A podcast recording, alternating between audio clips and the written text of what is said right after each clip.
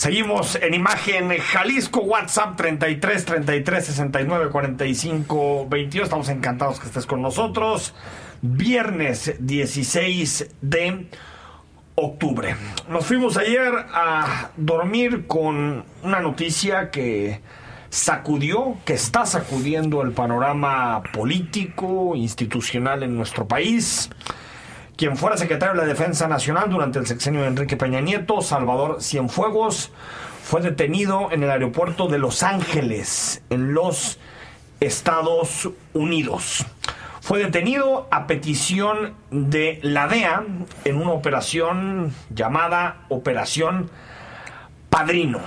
Se le acusa a Cienfuegos, al general Cienfuegos, de delitos relacionados con el narcotráfico y el lavado de dinero, así como conspiración internacional para fabricar y distribuir heroína, cocaína, metanfetamina y marihuana. También se incluye otros delitos como por ejemplo conspiración para lavar dinero proveniente del narcotráfico. En general, temas, delitos relacionados con el narcotráfico. Es un antes y un después, porque estamos hablando de quien fuera la cabeza de los militares en nuestro país, Salvador Cienfuegos. Y lo queremos analizar, este y otros temas, con Daniel Gómez Tagle, él es analista en seguridad y uso de la fuerza. ¿Cómo estás, Daniel? ¿Cómo te va? Muy bien, gracias, Enrique, por la invitación esta noche a platicar de este tema tan escabroso. Oye, pues eh, si es un antes y un después, ¿no? Un secretario de la Defensa Nacional detenido o no, no había pasado. No, no, definitivamente. Y las implicaciones, las ramificaciones que esto genera son descomunales por donde le busques. Obviamente lo primero es qué está pasando con la militarización del país en este momento cuando encontramos este caso. Pero no debemos olvidar que el crimen organizado no es solamente eh, lo que vemos en las calles. Están las implicaciones políticas, quienes permitieron que, eh, sabiendo que esas relaciones existieran, permanecieran en el puesto pero también están las económicas. El dinero que maneja ahorita el ejército es muy cuestionable sabiendo que el dinero que maneja el narco a través del ejército con ese tipo de relaciones, pues es preocupante. Y desde luego está la presunción de inocencia. No podemos, tenemos que respetar y que lo prueben además. Claro, que lo prueben. Pero sí es cierto, eh, es una es una verdad eh, que todo el mundo sabe que, que ahí el narco se participa en muchos niveles de gobierno. Pero el ejército, que es la fuerza encargada de defender el país, pues es un golpe durísimo y que va a pegar, yo creo que mucho, mucho en las elecciones del próximo año. Oye, em, Daniel, por mucho tiempo nos dijeron que el ejército era de las pocas instituciones que se podía mantener al margen de esta penetración del crimen organizado, que, que en realidad las estructuras más penetradas eran la municipal, incluso la estatal, algo de la federal, pero que el ejército ni de broma. Esto era más un discurso, más, allá de lo, y qué bueno que lo señalas, que se pruebe, que sepamos exactamente, pero parece que hay acusaciones muy serias y, y esto está llegando a la cabeza, no estamos hablando de un mando intermedio, es decir, también el ejército tiene su relación con el narco, lamentablemente tampoco es tan confiable como a veces pensamos. Y sabes qué es lo peor del asunto, en, en el caso del tema, hablando de la política, el presidente López Obrador se reúne, su, una de sus primeras reuniones como presidente es con el general Cienfuegos. Sí, sí lo recuerdo. Se reúne dos horas con el general Cienfuegos y el discurso del presidente da un cambio de 180 grados. Sí, sí. ¿Qué le dijeron en esa reunión? que después de... Eso dices en la transición, ¿no? En la transición, de, sí. De cuando gana la elección a cuando toma protesta, ¿no? Posesión y, del cargo. y ahí viene la gravedad en este momento, los cinco puestos ejes del ejército, que es eh, el secretario, el subsecretario, el oficial mayor, el contralor y el jefe del Estado Mayor del Ejército. Los cinco puestos clave del ejército son hombres que nacen, crecen y se forman con Cienfuegos. Entonces, ¿de qué nos habla esto? Cienfuegos dejó el eje sobre el cual se estructura el ejército mexicano en, manos de confianza. Y el presidente, el propio presidente lo dijo el año pasado, no hay generales en la mafia del poder. Con esas palabras y pueden buscarlo. Es una afirmación gravísima. Gravísima. Porque, ¿qué le dijeron en esa reunión, Enrique? No puedes tener un cambio tan radical, inclusive como políticos, vender un, un discurso de campaña e inmediatamente en una reunión de dos horas cambiar todo tu discurso. Le dijeron, o le dijeron algo muy serio o de plano López Obrador nos engañó a todos. Sí, a ver, voto por la primera, ¿eh? honestamente. O, le dijo algo muy grave, pero también, si, recuerdas, Daniel, desde campaña ya empezaba como a, hacerle guiños, ¿no? Es con esta idea del ejército es pueblo uniformado, no, no son, no son los malos. Pero fíjate, justo lo que, lo que estabas eh, mencionando, porque eh, se suele, eh, o, una parte, digamos, de la propaganda de la 4T, dice, ya ven, ahí está el golpe al ejército infiltrado en el sexenio de Peña Nieto. Pero la realidad es que no hay una diferencia de fondo entre eh, quién eh, estaba, digamos, eh, Cienfuegos y los nuevos. En realidad, incluso Luis Crescencio Sandoval es alguien cercano a, a, Cienfuegos. Desde luego. Es decir, no, no hay, no, no es como que eh, el ejército cambió con la llegada de la, de la 4T, son los mismos. No, y además, Enrique recuerda que en administración pública, tú puedes decir, el secretario de Hacienda vino de tal escuela, del, del si quieres, del Tecnológico de Monterrey o de la UNAM, y son orígenes distintos. Podemos decir lo mismo del secretario de Salud o de los encargados del Infonavit, pero en el ejército solamente vienen del ejército. Eso es escuela propia. No puedes decir que llegaron infiltrados de otro lado, que alguien lo puso, que alguien ordenó que lo colocaran ahí. Es gente que nace, crece y se forma en el ejército y son redes dentro de, ese, de esa institución que en este momento no puede defenderse. En ese momento la obligación de la propia administración pública es cuestionarlo. Oye, y, relacionado con eso, Daniel, hay una hay distintos golpes a la credibilidad del ejército, porque esta es la última, la, la, de Cienfuegos. Pero ya lleva muchos años desgastándose en la opinión pública el ejército por su labor que no le tocaría de ejercer en materia de seguridad pública. Eh, también, eh, por ejemplo, su intervención o no involucramiento en el caso Yotzinapa, que el propio presidente dijo hace poco que iba a haber denuncias penales contra miembros del ejército por el caso Ayotzinapa. Eh, qué paradójico, ¿no? El ejército cada vez más señalado, pero cada vez más poderoso, porque si en un momento ha sido poderoso el ejército, Daniel, es ahorita. Ahorita, a ver, de los pocos fideicomisos que no desaparecieron fue el de la, el de la Sedena, ¿no? No, y además el fideicomiso específico de la Sedena para comprar equipamiento. Exacto. O sea, no solamente estamos hablando de que se les está dando una dotación de dinero que va a carecer de una supervisión particular para la construcción del tren Maya del, de Santa Lucía, de la refinería de Dos Bocas, y no sé, a los bancos del bienestar que van a también construir. No sé si a ratos los van a poner a construir también las estaciones del Metrobús o algo por el estilo las estancias infantiles. sí, las estancias infantiles, ¿no? Dice, aprovechando que tienen material, pues órale. Ah, Pero eh, el, el fideicomiso que se queda es para la compra de equipamiento. Y estamos hablando de que la estructura de la ley de Guardia Nacional está pensada en militares en seguridad eh, pública, no está pensada en civiles en seguridad pública. Y eso es peligrosísimo. La Corte Interamericana dijo que la participación de, la, de, la, de las Fuerzas Armadas tendría que ser extraordinaria y por ningún lado lo estamos viendo. Y la parte que menos les gustó de esa sentencia es que tiene que ser subordinada, ¿no? Y tenemos la, tenemos la, declaración que es pasmosa eh, hace unos meses que el secretario de Seguridad dice, vamos a coordinarnos con eh, el ejército. No, señor. La Secretaría de Seguridad Ciudadana tendría que ser la que está arriba. El ejército y la, el ejército y la marina tendrían que estar subordinados a la Secretaría de Seguridad y el secretario de Seguridad dice vamos a coordinarnos. No, no hay en ningún momento una estrategia que nos permita decir que se está respetando la seguridad ciudadana. Todo está, está enfocado ya a un crecimiento desmedido del ejército. Pero aparte nos habían dicho que la Guardia Nacional iba a estar adscrita a, a la Secretaría de Seguridad Ciudadana. Sí, pero... ya no? No, pero ya ahí vamos a Siempre fue una simulación, una farsa. Pero ahorita ya está claro que no. Quien manda es la Sedena otra vez. La pregunta que yo te pongo en la mesa, Enrique. Cuando se hace la, la modificación, la reforma de ley a la Ley Orgánica de la Administración Pública Federal para la creación de la Secretaría de Seguridad y Protección Ciudadana, se agrega el artículo 30 bis para dar la creación de la, de la Secretaría de Seguridad y Protección. Y ahí dice que ellos son los encargados de la seguridad, bla, bla, bla, todo. Muy bello se reforma y ya tenemos una nueva secretaría. Se les olvidó que en esa misma ley hay, una, hay un artículo dedicado a la Secretaría de Defensa Nacional. Y una de las fracciones en las que dice la Secretaría de Defensa Nacional estará a cargo de bla, bla, bla, bla, bla, bla, bla, Guardia Nacional. Esa Guardia Nacional es la Guardia Nacional del siglo XIX, de la Revolución Mexicana, que va evolucionando. Entonces, esa Guardia Nacional es la que si ustedes, varones, abren su cartilla de, de, liberación, este, de cartilla liberada, en la cartilla liberada va a decir que los que están entre los 40 y 45 años están adscritos a la Guardia Nacional. Es una reserva nacional. Es la tercera reserva del ejército. Entonces, en la ley orgánica de la Administración Pública Federal dice que el ejército son los encargados de la Guardia Nacional. Y en ninguna ley de las que han reformado esta administración establecen de qué Guardia Nacional hablamos. Se hace la ley de Guardia Nacional y en la ley de Guardia Nacional dice que la Guardia Nacional está adscrita a la Secretaría de Seguridad y Protección Ciudadana. Tenemos dos leyes federales.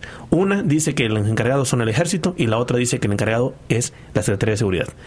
El caos que hay también en el recinto legislativo debe preocuparnos. Están aprobando leyes a lo loco. Le están dando todas las leyes que el presidente quiere sin preocuparse si el marco jurídico se sustenta, está bien, bien este armado para darle eh, un objetivo real a las intenciones políticas. Y en ese momento, Secretaría de Defensa tiene toda la autoridad sobre guardia. Y hay una ley que lo sustenta y lo permite.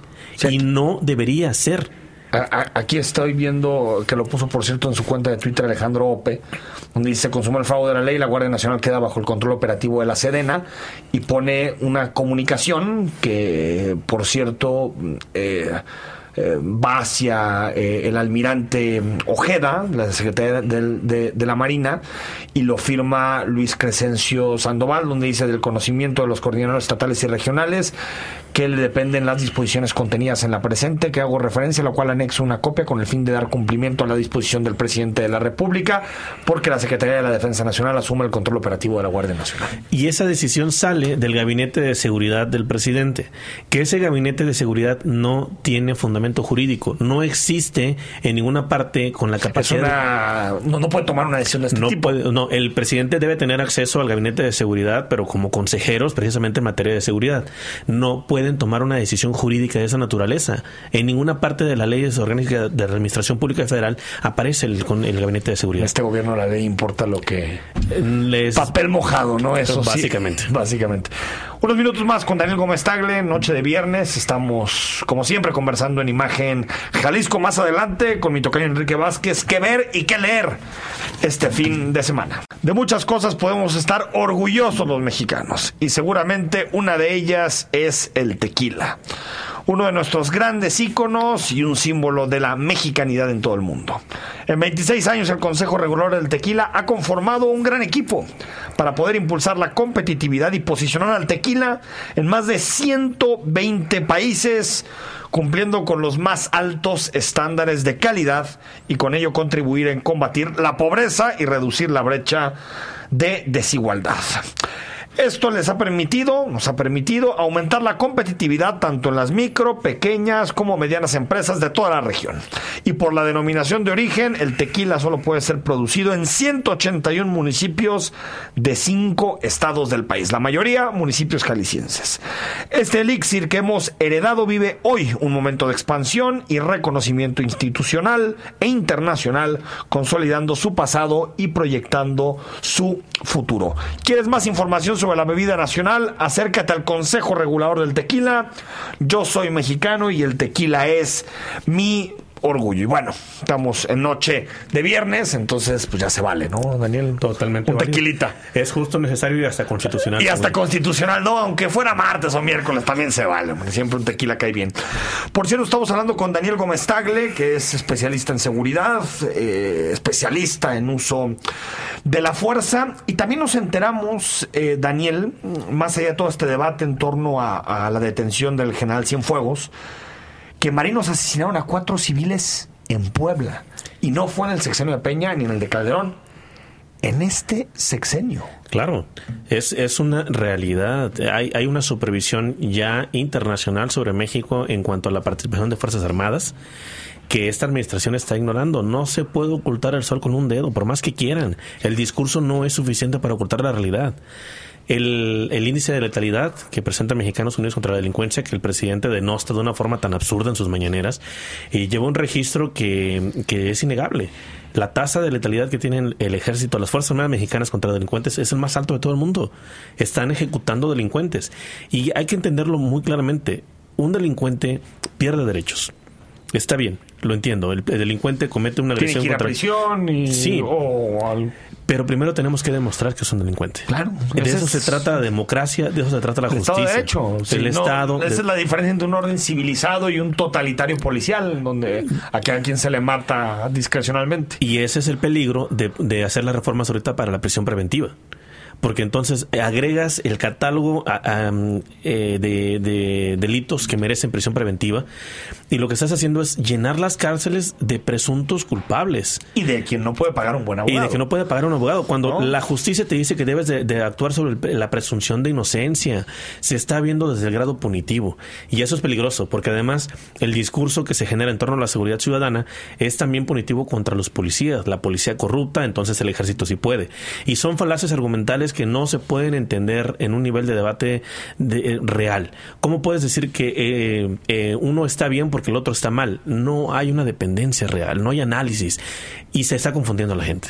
Y es peligroso el, discurso. Sí, a ver, y muchas veces era el discurso, o fue el discurso, Daniel, de no nos queda otra más que recargarnos en el ejército. ¿No? Era como nuestras policías no están bien equipadas, están penetradas por el narco, no nos queda otra más que respaldarnos en el ejército pero este tipo de cosas siguen sucediendo. Este se le caen todos los, tragedias, ¿no? Se caen todos los argumentos, porque el principal argumento es el ejército es incorruptible. No, no lo es. Ya no es. El ejército, como bien lo señalas, está señalado por ejecuciones extrajudiciales y no es, ese es el caso más reciente en esta administración, pero tiene muchas investigaciones. El ejército está eh, capacitado, entrenado para detener amenazas a cualquier costo, pero esa es su función, porque lo que ellos protegen es al Estado, a la nación, la seguridad nacional, la existencia de este país, es lo que ellos protegen y en ese ámbito está válido saltarse leyes eh, que son... y temas terrorismo, amenazas internacionales. Muy complejos, ¿no? Pero la seguridad ciudadana, es el ciudadano está por sobre todo. El desmantelar de manera jurídica, de manera administrativa y de forma económica las policías del país pues no está construyendo un futuro para México.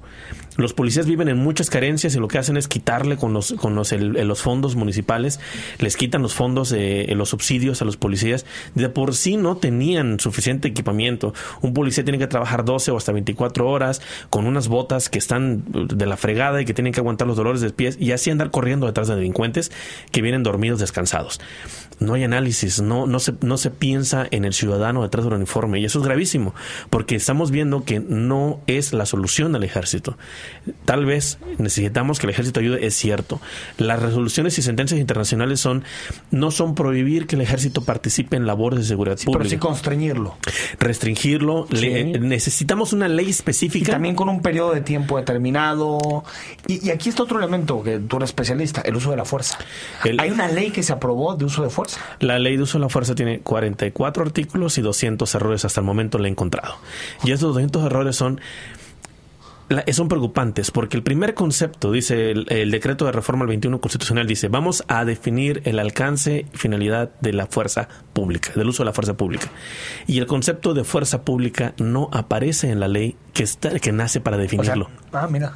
Es el primer error y de ahí la ley se desbarata por completo. Porque de ahí se tiene que um, estructurar, desarrollar. Todo lo demás, ¿no? Claro. De la definición que haces de uso de la fuerza, de fuerza pública. Fuerza pública. A partir de ahí todo lo que se permite y no se permite. Y hay 47 leyes que sí te dicen que es fuerza pública. La única ley que no te dice que es fuerza pública es la ley que nace para definir la fuerza pública. Es un problema porque esa ley la tienen que seguir casi 400 mil agentes en el país y es una ley que está diseñada para sustentar a la ley de Guardia Nacional que está diseñada pensado en militares. No hay una estrategia nacional de seguridad más que en el papel. En esta, en esta administración todo se quiere resolver con militares.